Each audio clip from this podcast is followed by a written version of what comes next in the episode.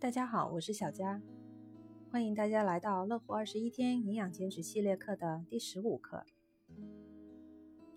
你身边是不是有这样一群人，吃的很多，但是就是瘦，怎么吃都胖不起来？还有一类人很胖，吃的再少也瘦不下去，而且他们的精神状况可能不是过度亢奋，就是容易疲劳。为什么会这样呢？我们说这两种人分别属于亢进型燃脂体质和减退型燃脂体质。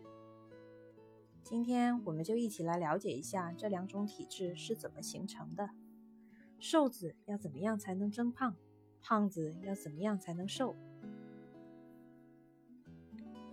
我们说亢进型燃脂体质的人，燃脂速度大于脂肪合成速度，所以很瘦，总是胖不起来。减退型燃脂体质的人，燃脂速度小于脂肪合成速度，所以胖，总是瘦不下来。这两种体质都是因为糖分摄取过多，蛋白质、脂肪摄取过少，是不均衡饮食造成的。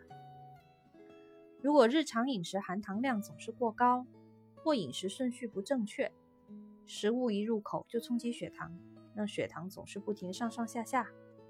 不是胰腺伤得比较深，就是肾上腺伤得比较深，结果就会变成亢进型或者减退型的燃脂体质。身体在某一个时间点到底是燃烧脂肪还是合成脂肪，完全要看体内能量需求的状态来决定。亢进型燃脂体质的人，他的能量总是不够，身体会不停地燃烧脂肪以取得能量，所以这类体质的人没有机会合成脂肪。就会很瘦，吃的再多也是皮包骨，一点肌肉都没有。减退型燃脂体质的人，血糖升高降不下来，能量一直漫出来，身体不停的把过多的能量合成脂肪，所以这类人吃的再少，也还是不停长脂肪，变成肥胖体型。所以，并不是说只有胖的人才要注意糖的摄入，太瘦的人也同样要注意。你可能会说，我体检的血糖结果没问题啊。那是因为我们通常的体检都只查餐前，也就是空腹的血糖，没有查餐后的血糖。如果你想了解自己的血糖是否平稳，可以到医院查一下糖耐量试验加胰岛素释放试验，看看结果。如果测出来你的血糖曲线波动很大，那就说明你的血糖确实有问题。那么，怎么样的食物组合才能确保血糖的平稳呢？进餐的时候，将淀粉类的食物搭配脂肪和蛋白质一起摄入，淀粉类的食物控制在总量的百分之二十以下。每餐搭配一些青菜和肉，减缓糖分进入血液的速度，血糖上升的速度就会因此。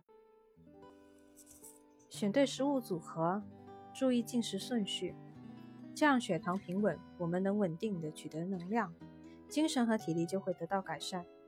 培养平衡型燃脂体质。